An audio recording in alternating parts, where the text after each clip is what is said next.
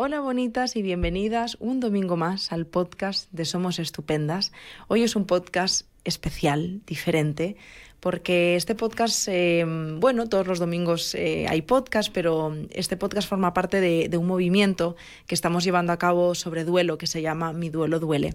Quizá muchas de vosotras ya lo habéis visto, otras no. En cualquier caso, para todas aquellas que estéis atravesando un proceso, un proceso de duelo o que conocéis a alguien que está viviendo un proceso de duelo en este momento, sabemos eh, la importancia de crear un espacio como este y hablar del duelo porque no se habla de duelo. Y de hecho, eh, la pérdida va intrínseca a la vida. Eh, la vida está llena de pérdidas. Sin embargo, nadie nos enseña a transitar tantísimo dolor y mucho menos a acompañar el dolor del otro. Por eso nos parecía tan importante darle voz a este proceso vital y natural que todos los seres humanos vivimos al menos una vez en la vida. Si queréis más información podéis entrar a midueloduele.com, ahí vais a encontrar un montón de bibliografía, de recursos, incluso un taller gratuito que imparte una de nuestras compañeras sobre duelo em, y muchísima más información. Y hoy estoy acompañada de una persona a la que me apetecía muchísimo conocer. Em, ella se llama Lucía, quizá la conocéis más en TikTok como Lucía.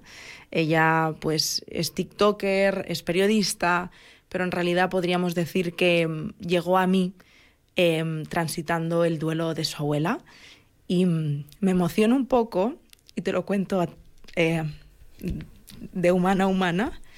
Fui yo quien te propuso para formar parte de este movimiento porque me encontré con uno de tus vídeos en TikTok y yo hace unos meses que perdí a mi mascota y me sentí súper identificada con tu dolor como humana, como persona que está en Somos Estupendas y como estudiante de psicología, te doy las gracias porque es importantísimo lo que estás haciendo, porque hablas con una naturalidad y con una crudeza de algo que es tan, tan importante y tan vital que, que me sentí como súper arropada. Así que gracias por lo que haces y gracias también por estar aquí. Gracias lo primero a ti porque yo sé que para nadie, o sea, que todo el mundo es como que compara los duelos que uno es más doloroso que otro, pero nadie sabe lo que lleva cada uno por dentro y nadie sabe el dolor que puedes tener y mucho menos la forma que cada uno tiene de sacarlo fuera, porque muchas veces se queda dentro y es como un quiste que con el tiempo va saliendo y dices, algo, algo está pasando. Eso es. Así que gracias. Pues gracias a ti y mm, Lucía, si te parece... Eh, para aquellas personas que no te conozcan, eh, vamos a poder dar un poquito de contexto ¿no? y, de, poder entender por qué estás aquí. Tú perdiste a tu abuela hace muy poquito. Em, ¿Cómo está siendo para ti este proceso? Digamos que es un proceso. O sea, no tiene otra palabra para definir porque la gente te pregunta cómo lo llevas y yo me pregunto cómo se tiene que llevar. Porque nadie te da un manual de instrucciones en el que te enseñen que a los tres días eh, todo va a mejorar. El cuarto día es peor que el anterior y el quinto seguramente peor. Porque vas haciendo cosas y te vas dando cuenta de que no va a volver. O sea, vas creciendo y te vas dando cuenta de que la persona que toda tu vida te ha dado la mano no va a volver a estar. Y mm, con el tiempo lo que sí te va quedando claro es que esa persona nunca se va, nunca se va del todo. Y, mm, yo desde que se fue mi abuela, esto siempre lo he dicho, yo no he dejado de soñar, de soñar con ella. Dejé un día, un día de soñar con ella. Fue como que me levanté tres veces y dije, es que me haces falta. O sea, te lo prometo que yo empezaba a creer muchísimo en eso porque es como, yo me acuesto y me levanto como si mi abuela hubiese estado conmigo. Y mm, a raíz de que ella se ha ido, he tenido como esas, ese sentimiento de siempre está. Yo, por ejemplo, el hecho de entrar a casa, sí que es verdad que me cuesta un montón. Yo viví 16 años con mi abuela. Yo, mis padres han trabajado siempre, no han cerrado nunca el negocio de hostelería que tienen y mi abuela y mi abuelo pues nos han criado básicamente a, mí, a mis hermanos, a mis primos y han tirado absolutamente todo. Y para mí el hecho de, del estar con mi abuela era mi vida. Y yo a los 16 años que cambié de instituto, me fui a León y demás, era como todas las noches, o sea, de hecho mi compañera de piso que nos está oyendo aquí era como todas las noches la llamaba, todos los días hablaba con ella y el otro día, por ejemplo, una de las cosas más dolorosas para mí fue el hecho de desconectar el teléfono, ¿sabes? Que fue como, te crees que es algo insignificante, que es un objeto, pero para mí el sonido de esa llamada era lo que conectaba mi vida con ella, a pesar de de los kilómetros. Y, y me dolió muchísimo algo tan insignificante como, como decir, se corta la línea y ese teléfono, da igual eh, las veces que llames, que nadie lo va a volver a coger. ¿Te sientes cómoda si te pregunto cómo era la relación con tu abuela? Increíble. O sea, para mí mi abuela era, era la forma en la que yo tenía de, de entender la vida. O sea, yo daba igual el problema que tuviese, que ella tenía siempre la solución. Y la solución simplemente era quedarse delante mío y escucharme. Y yo muchas veces intentaba tapar los problemas porque obviamente es tu abuela y sabes que le va a afectar y sabes que ella te quiere ver bien en todo momento. Y yo, para mí, una de las cosas que más agradezco del hecho de compartirlo en redes sociales es haberme quedado con eso. Yo el día que rompí con mi pareja, o sea, solo necesitaba estar en casa de mi abuela, solo necesitaba estar en mi sitio y me senté. Y mi abuela, según se puso delante mío, me dijo, ¿qué te pasa? Y le dije, abuela, no me pasa nada. Y me decía, Lucía, ¿qué te pasa? Y cuando se lo conté fue como ese dolor que tenía tan, tan dentro de decir, no se lo puedo decir porque yo sabía que mi abuela me quería ver feliz, me quería ver con alguien, porque son abuelos y es como conciben ese amor de toda la vida, ese amor que, que yo creo, vamos, siempre he creído. Y a mí me daba como el hecho, miedo, decepcionarla, decir, se ha acabado. O sea, no he podido llegar a lo que tú has tenido con abuelo, sino que se ha acabado. Y es una bobada, porque mi abuela en el momento que le dije se ha acabado, me ha dicho, Lucía, tú tienes que ser feliz. Da igual con quien, con quien sea, con quien quieras, como quieras y donde quieras. Y fue como soltar ese nudo en la garganta que tenía simplemente por el hecho de la voy a decepcionar. Y que ella te mire y, simplemente te diga, yo quiero que seas feliz, fue como... Entonces la relación con ella es, era eso. Era todo lo que necesitaba para superar un día en el que digo todo va mal. Qué forma más bonita de acompañar, ¿verdad? Increíble. O sea, yo a día de hoy es eso, que muchas veces eh, intento buscar respuestas donde, donde siempre las buscaba. Y es como que me siento y digo, ¡buah! Digo, siempre has estado acostumbrado a esa frase de eh, nadie sabe lo que tiene hasta que lo pierde y yo sí lo sabía, yo te lo juro que lo sabía. Y cada vez que estaba con ella lo sabía porque digo, es que es increíble la manera que tiene de tranquilizarme, ¿sabes? Que mi abuela, por ejemplo, no era una persona que estuviese todo el rato encima tuyo abrazándote, dándote besos, no, pero en el momento que lo hacía es que sabía que, sabía que era porque lo necesitabas. Y yo, por ejemplo, la aburría. y me decía, Lucía, dice, todo el rato encima, le digo, abuela, es que, digo, es que yo sabía que, que lo que no soltase en ese momento no me lo quería llevar para mí. ¿Crees que existe alguna manera de llevar el duelo, Lucía? Creo que existe existen mil maneras y creo que la que la, o sea, la forma en la que lo lleve cada persona, o sea, es única y todo el mundo la tiene que respetar. Es decir, hay gente que dice, "No, es que tú lloras mucho." No, es que igual mi forma de llevarlo es llorar. O no, es que lloras y luego estás bien, y luego te ríes, y luego sales, y luego despejas. Dice, yo llevo mm, dos semanas metido en mi casa, pero tu duelo no es mejor que el mío por estar en casa metido. Tú no has sufrido más que yo por estar en casa llorando. Tú no sabes lo que me pasa a mí cuando yo salgo y vuelvo a mi casa. Tú no sabes lo que hay dentro de la casa de una persona que lo está pasando mal. Entonces creo que el juzgar el duelo es muy fácil cuando se vive desde fuera, pero que no se nos olvide que todos vamos a pasar por ello y que el día de mañana seguramente no queremos que nos juzguen. Entonces, si no quieres que te juzguen, no juzgues tú a los demás. Total. Gracias por mencionar esto y de hecho, Lucía, es gran parte de, mm, del para qué o la motivación que nos hizo en su día decir hay que hablar de duelo. ¿Tú has recibido juicio desde que estás transitando este proceso? He recibido juicio, pero sí que es verdad que es muy poco en comparado a todo el apoyo que la gente me ha dado. O sea, yo me quedo con la parte positiva siempre, pero sí que entiendo, bueno, no lo entiendo, pero al final pues es parte de, del proceso. Eh, obviamente he recibido comentarios de pensaba que te iba a durar más el duelo, pensaba que te iba a doler más. Según compartías en redes sociales la relación que tenías con tu abuela, pensé que ibas a estar bastante peor. Tú no sabes cómo estoy yo. Tú no sabes lo que yo llevo por dentro y tú no sabes lo que yo intento tragar por el hecho de que yo tengo una familia, yo tengo unos amigos, yo tengo mi vida y al final yo sé que tengo a alguien ahí a la que no le gustaría verme así para nada. Es igual que mi abuela. Mi abuela, tú la veías con nosotros y era una locura. Y mi abuela, cuando, o sea, todas las, todos los días iba a llevarle flores al cementerio a mi abuelo y se ponía a llorar porque es un duelo que nunca, nunca superas. O sea, el duelo va contigo siempre.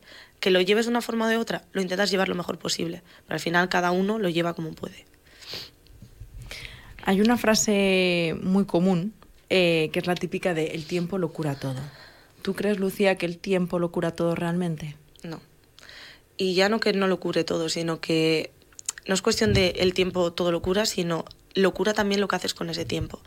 No es el hecho de dejar pasar el tiempo a ver si todo pasa, porque nada va a pasar. Lo que hablábamos antes, al final van pasando los días y vas retomando cosas que te hacen falta de esa persona. Eh, yo, por ejemplo, el entrar en casa eh, los veranos en el pueblo. Para quien tenga pueblo y se fuese con sus abuelos, las fiestas de sus pueblos, el llegar y que tu abuela ya estuviese haciendo el desayuno o diciendo, pero, pero ¿qué horas son estas de llegar? Yo este verano no lo voy a tener. Yo este verano me da pánico el hecho de ir a una fiesta a un pueblo y volver a casa, porque sé que en cuanto vuelva, ella no va a estar.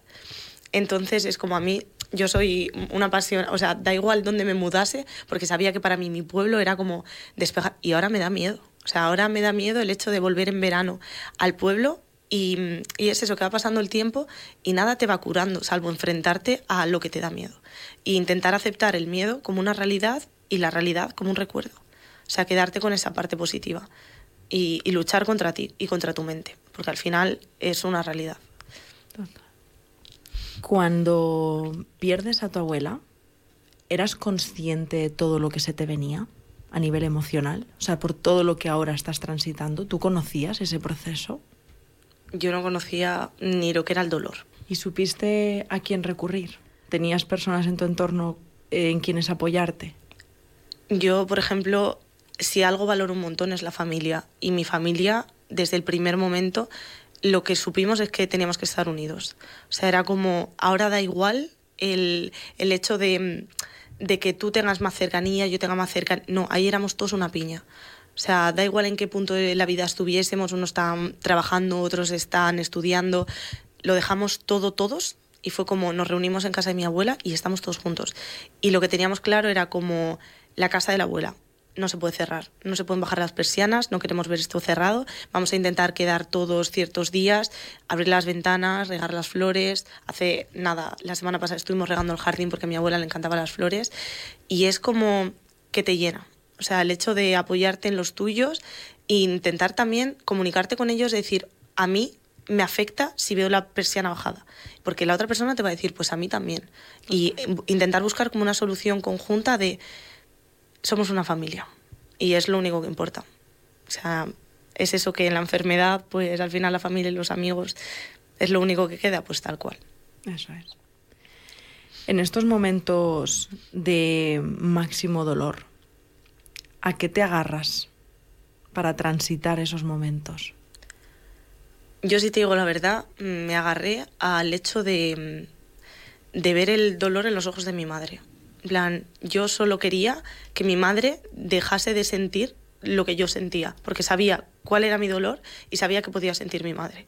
Y yo, a pesar de que obviamente todos en la familia lo pasamos fatal, mis tíos, eh, mi madre, mis hermanos, yo miraba a mi madre y mi madre decía no puedo. Y yo le decía, mamá, puedes porque yo te voy a ayudar a que puedas.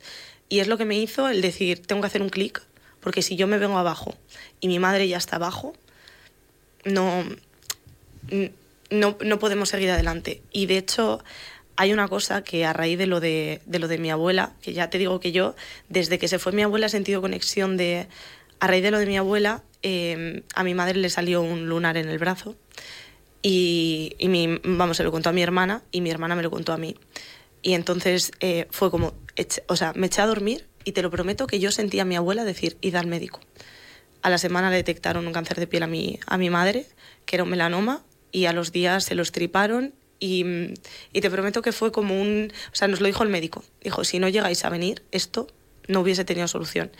Y ahora sí que es verdad que es como que ves la luz al final del túnel de estás tan centrada en la otra parte que al final descuidas cosas que tienes delante de ti porque no te das cuenta de lo que hay. Porque al final mi abuela estaba enferma, todos mirábamos por, por mi abuela porque la queríamos un montón, pero tampoco te centras ni en verte a ti ni en ver absolutamente nada. Y dices, le pasa a mi abuela, y le pasa a mi madre y yo. O sea, es que tenía, tenía una sensación de impotencia, de, de no poder parar la situación de que todo me viniese encima.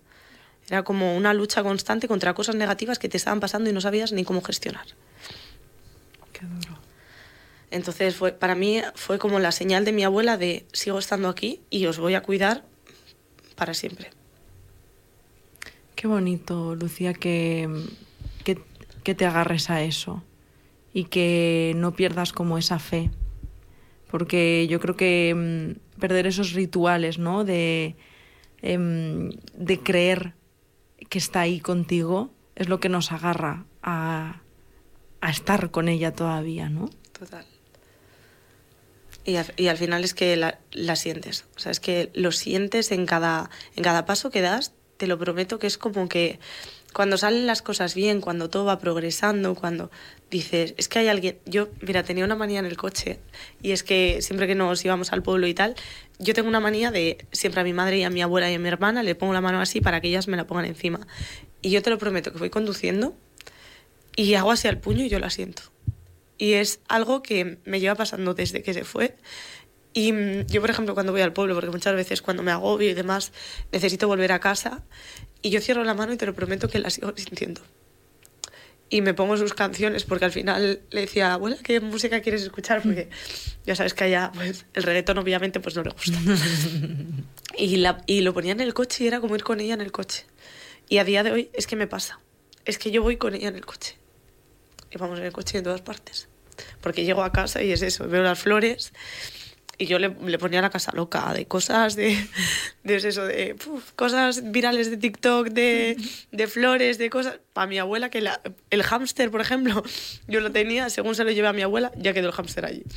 Y mi abuela, pues bueno.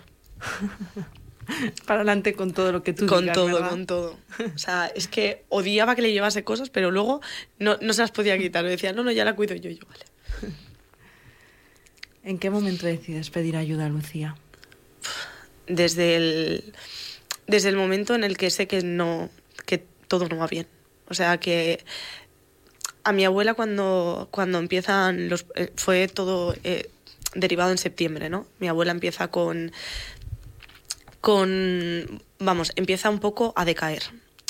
Mm, Le empiezan a diagnosticar una infección de orina que mi abuela no tenía y yo sabía que no era infección de orina. Y volvíamos al médico y le volvían a detectar una infección de orina, volvíamos al médico, infección de orina, y ya fue cuando, gracias a las redes sociales, por eso digo que para mí las redes sociales han sido gran parte del proceso, aparte porque me han permitido estar con mi abuela, dedicarme a lo que quiero y estar con mi abuela, que es lo más bonito que me han regalado, tiempo con mi abuela y tiempo con los míos, eh, fue el hecho de contar lo que pasaba y que gente que le, que le había pasado lo mismo me dijese, "Pu- puede ser esto. Te abre las puertas y te abre el camino a hay más probabilidad también de la que te dicen. Porque es verdad que la gente mayor en los hospitales, hay muchos hospitales en los que la gente mayor les parece que les estorba. Y era como, yo de verdad que solo quiero que le hagáis pruebas, que miréis, que que os intereséis porque es una persona mayor, pero obviamente es que nosotros no estaríamos aquí sin esas generaciones. Nosotros aquí no haríamos absolutamente nada. Entonces fue cuando yo intento empezar por la parte privada también a hacer pruebas. Mi familia obviamente toda se ha volcado, que yo eh, lo digo un montón, que yo lo muestro por redes, no quiere decir que mi familia no esté detrás. Porque me dicen, tú te encargas, no, nos encargamos todos. Lo que pasa es que mi parte al final la muestro mucho más porque obviamente yo comparto mi día a día. ¿Cómo no voy a compartir la persona con la que he vivido toda mi vida? Y entonces al final cuando empieza todo este proceso de sabes lo que hay, es como necesito ayuda porque yo no sabía gestionar. Yo no sabía cómo te vas despidiendo de una persona la cual no te puedes despedir.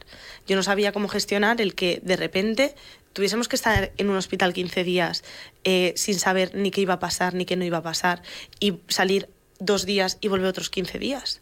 Y estar todo el rato dependiendo de hospitales, de médicos. A mí, por ejemplo, tenía fobia a las agujas. Ahora estás tú que le tengo una fobia, ¿sabes? O sea, le quité absolutamente el miedo a todo. Le quité el miedo a la sangre, a las agujas, a todo. Y obviamente a lo que no se ve, porque yo, una cosa es que muestres una realidad, otra cosa es que muestres todo lo que hay detrás. Y no muestras ni, ni un cuarto de lo que hay. Pero bueno, O sea, tú empezaste terapia antes, ¿no? De enfrentarte al duelo, sí. al duelo, que bueno, al final ese duelo lo vas transitando ya, Desde el principio. Eh, aunque no entre nunca en tu imaginario, de que aunque lo sepas quizá, ¿no? Desde la parte más racional de esto va a pasar, mm, ni, o sea, cuando llega mm, no te lo crees igualmente, es que es como, ¿cómo puede ser? O sea, no, no, no es que te vayas preparando, el otro día hablábamos también con, con, con otra compañera y dices, pero es que no hay meses ni enfermedad ni diagnósticos que te ayuden a prepararte, es que nunca te preparas. Para nada. Y de hecho yo me acuerdo el día que pasó todo, que yo cojo el teléfono y directamente yo hablo con mi psicóloga y le digo, estoy en shock y no sé qué hacer. Yo tenía que coger el coche porque tenía que y no era capaz a moverme. O sea, estaba como necesito irme ya y de hecho mi psicóloga me dijo, "No cojas el coche." Obviamente tenía que coger el coche porque yo no podía esperar a que me viniese a buscar nadie, yo necesitaba estar allí ya y era como es que no puedo ni llorar. Y de hecho yo yo llamo a mis amigas y les digo, es que no puedo, no puedo llorar, no puedo hacer nada, estoy bloqueada, no me creía la situación, no me creía absolutamente nada, porque sí que es verdad que llevamos como tiempo con sustos muy grandes y era como, siempre te queda la esperanza de que esto es un susto. Y mi hermano me lo decía, mi hermano me decía, Luciano, y yo, yo le decía que, que sí, que esto ya ha pasado y que, que todo va a ir bien. Y, y no.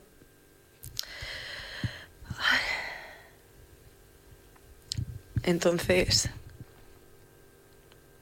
nadie te prepara, obviamente. ¿Y crees, Lucia, que la sociedad está preparada para sostener el dolor? Nadie está preparado para sostener el dolor. Absolutamente nadie. O sea, nunca te... es como... Yo se lo decía a mi madre. Eh, mi madre, obviamente, al final es otra generación en la que vivían con la muerte en casa. Y es una realidad. O sea, se moría un, un hijo de un... Vamos, la gente se moría en casa tenían los partos en casa y vivían esas muertes desde muy pequeños. O sea, mi madre vivió cosas que yo lo hablo con ella y le digo, y claro, ella, por ejemplo, ese proceso no lo ha exteriorizado, no lo ha hablado con un psicólogo, porque de aquella obviamente no ibas y decías, he vivido una, algo tan traumático en mi casa que necesito sacarlo fuera. Y ahora, por ejemplo, cuando yo me pongo a hablarlo con mi madre, le digo, mamá, es que necesitas hablar con alguien que te ayude a sacar eso fuera, porque eso se te ha quedado dentro después de tantos años.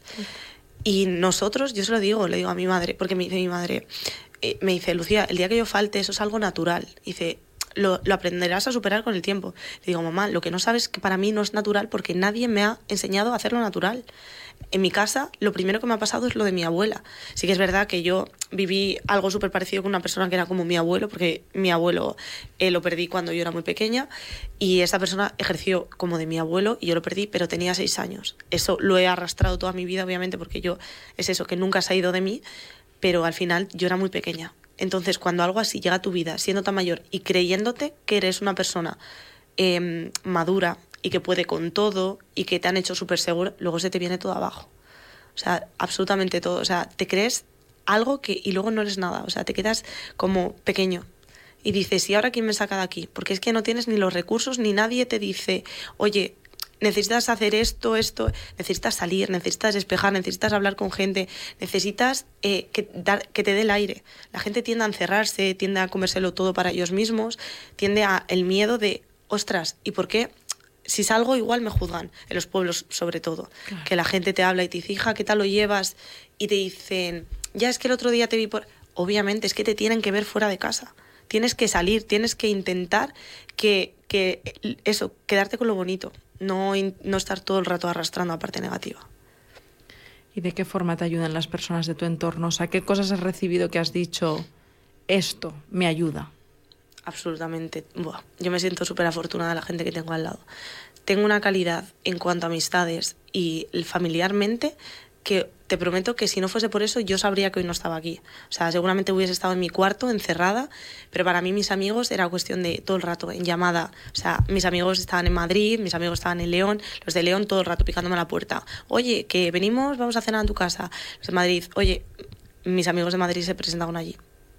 O sea, er, fue como, en ese momento me rompí tanto porque dije, es que lloras de, de que tienes el duelo tan grande, pero sabes que estás tan bien acompañado, de que no te han dejado solo en ningún momento, de que te están llamando todo el rato, preguntándote. Yo, por ejemplo, me sentía súper mal porque yo no daba, yo no estaba para la gente que estaba para mí en ese momento, porque era como gracias, o sea, mis amigos, yo quería jope, que vienen de Madrid, ¿cómo se van a ir en el mismo día a Madrid? Y ellos me decían que, pero que no te preocupes por eso, que tú tranquila, tú sabes que lo primero eres tú. Y yo no me sale, era como, necesito saber dónde duerme, necesito saber dónde come, necesito saber absolutamente todo que estén bien. Y ellos es que en ningún momento me dijeron, o sea, pasaban días y yo no contestaba al móvil, a llamadas, y era como, ellos siempre estuvieron para mí.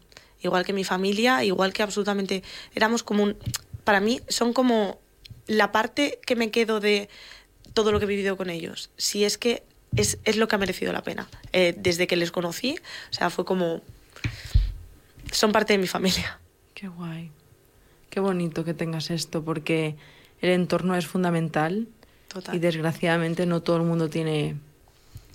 Lucía, si tuvieras que mm, definir el duelo en una palabra, ¿qué dirías? Miedo. Miedo a enfrentarte sobre todo a todo lo que viene. Porque es miedo, es incertidumbre, es dolor, mucho dolor. Y sobre todo es soledad. Porque aunque no lo creas, el duelo te lo van a ayudar a pasar, te van a ayudar a, a darte herramientas, pero el duelo va por dentro y es solitario. O sea, eso el día de mañana que tú te piensas, Buah, hoy voy mejor. Llegas a tu casa y es una realidad que te la comes tú. Lucía, estoy segura de que hay muchas personas escuchando este podcast, especialmente en este momento en el que además estamos haciendo como muchos impactos y muchas cosas relacionadas con el duelo, que estén atravesando un momento similar al tuyo. ¿Qué les dirías a esas personas? Le diría una frase de mi abuela, que es que Dios aprieta pero no ahoga. Y te lo prometo que yo esa frase la he llevado desde, desde que ella se fue, siempre conmigo de decir, no puedo más. Y que algo me dijese, puedes. Y no tirar nunca la toalla, porque te prometo que siempre hay luz al final del túnel. Y es cuestión de que ellos no nos querrían ver como estamos, es normal que, que llores, es normal que lo saques fuera, que, que lo exteriorices, pero al final nunca tirar la toalla y nunca buscar soluciones que la otra persona no querría para nosotros, porque al final es una realidad. Vivimos con pensamientos muy negativos, vivimos todo el rato pensando que las soluciones más fáciles son las que es tirar la toalla. Es cuestión de decir, voy poquito a poco, ¿sabes? No tienes que estar hoy aquí y mañana aquí. No es trabajo constante de poco a poco. Y si mañana subes un escalón y mañana y pasado bajas dos, no pasa absolutamente nada. Al tercer día o al cuarto irás viendo que poco a poco vas subiendo las escaleras. Voy a preguntarte una última cosa. Y este mm, es para tu abuela. Y me gustaría preguntarte si mm, hoy pudieras decirle algo a tu abuela, ¿qué le dirías? Lo conseguimos. Lo conseguimos porque antes de que se yo tenía un proyecto antes de que se fuese ella, que era dedicarle el primer libro de mi vida. Y mm, si algo me quedo es que yo dije, a mi abuela no le puedo guardar este secreto. No se lo he contado a nadie. O sea, a mis amigos y absolutamente a nadie. O sea, cero. Y mm, el otro día, vamos, hace tres meses serían, se lo dije a mi abuela. Y le dije, no te preocupes, que dentro de poco nos vamos a ir a todas partes juntas, porque vamos a estar en todos los escaparates, abuela. Porque justamente hablé con, vamos, me contactó una editorial y, y me dijeron, sí, ¿de qué quieres escribir? Le dije, de mi abuela. Dije, lo tenía clarísimo. Y, y va a salir para adelante porque se lo prometí y es algo que lo voy a llevar siempre conmigo de... Está medio terminado, pero, pero es algo que, que necesito con ella. Y yo me sentaba ella, sin que ella supiese nada, a preguntarle por su vida, a preguntarle porque había cosas que, que, se me escapaban a mí. Me decía, Lucía, ¿pero a ti qué te interesa esto? Le digo, ya lo entenderás, abuela. Y si de algo me alegro es de haberle dicho, abuela, esto va a salir.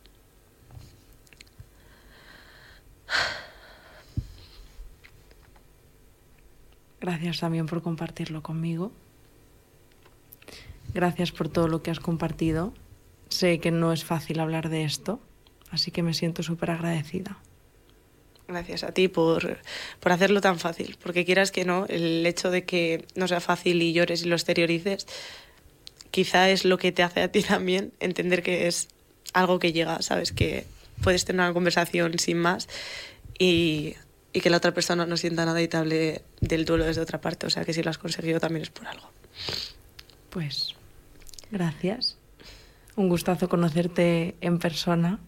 Ahora más fan todavía yo de, de, tu TikTok. eh, gracias por todo lo que nos has aportado porque Lucía me parece un regalo. Creo que mm, hablar de duelo nosotras, ¿no? Desde la parte más técnica, psicológica, es importante porque, porque no sabemos y no tenemos información. Pero al final lo que nos conecta a las personas, a los seres humanos, son las experiencias vividas y eso no te lo dan los libros de psicología ni nada que se le parezca.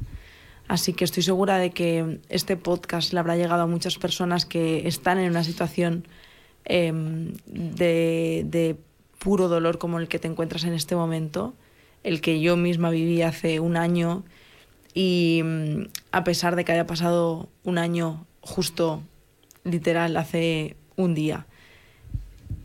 Es algo con lo que se convive toda la vida. Simplemente aprendes como acompañarte de otra manera, tienes un poco más de recursos, pero siempre está ahí. Siempre. Así que bueno, gracias de corazón una vez más. Y a vosotras, gracias por estar aquí un domingo más. Lo he dicho al principio, pero no me gustaría despedirme sin recordaros que si este podcast ha llegado en un momento difícil para ti, estás transitando un momento eh, de duelo o conoces a alguien que se encuentra en un proceso de duelo en este momento, en Mi Duelo Duele em, tenéis, bueno, midueloduele.com tenéis eh, bibliografías, eh, artículos, tenéis muchos más podcasts, el taller gratuito, tenéis muchísimos recursos súper, súper interesantes sobre duelo. Gracias por estar aquí un domingo más. Em, no sé muy bien cómo terminar este podcast porque estoy bastante removida. Así que, bueno, simplemente mandaros un abrazo inmenso a todas las personas que estáis eh, atravesando un proceso así. Y nada más, que nos vemos y nos escuchamos la semana que viene.